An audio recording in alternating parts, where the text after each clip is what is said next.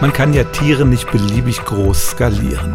Wenn man eine Maus nehmen würde und würde die auf Elefantengröße bringen, dann sähe die auch so ähnlich aus wie ein Elefant. Sie bräuchte nämlich viel dickere Beine, um den Körper zu tragen. Aber Säugetiere gibt es in allen Größen, Insekten nicht.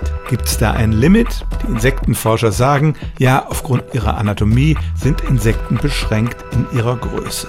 Das liegt vor allem an der Art, wie sie atmen. Unsere Lungen sind sehr gut darin, Sauerstoff aus der Luft zu ziehen und unserem Körper zur Verfügung zu stellen. Insekten dagegen haben eine sogenannte Tracheen, das sind im Prinzip Belüftungskanäle, die von außen Luft in den Körper reinlassen. Je größer ein Insekt ist, desto größer müssen auch diese Kanäle sein. Irgendwann würden sie den ganzen Körper einnehmen. Da gibt es also tatsächlich ein Limit. Die größten Käfer, habe ich gelesen, können etwa 17 cm groß werden. Vor 300 Millionen Jahren gab es erheblich größere Insekten auf der Erde. Die Fliegenden waren so groß wie Falken oder Habichte.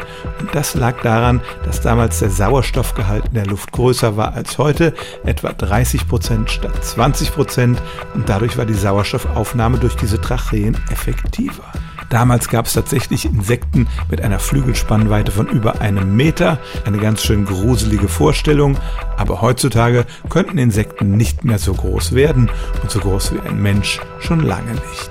Stellen auch Sie Ihre alltäglichste Frage unter stimmtz.radio1.de.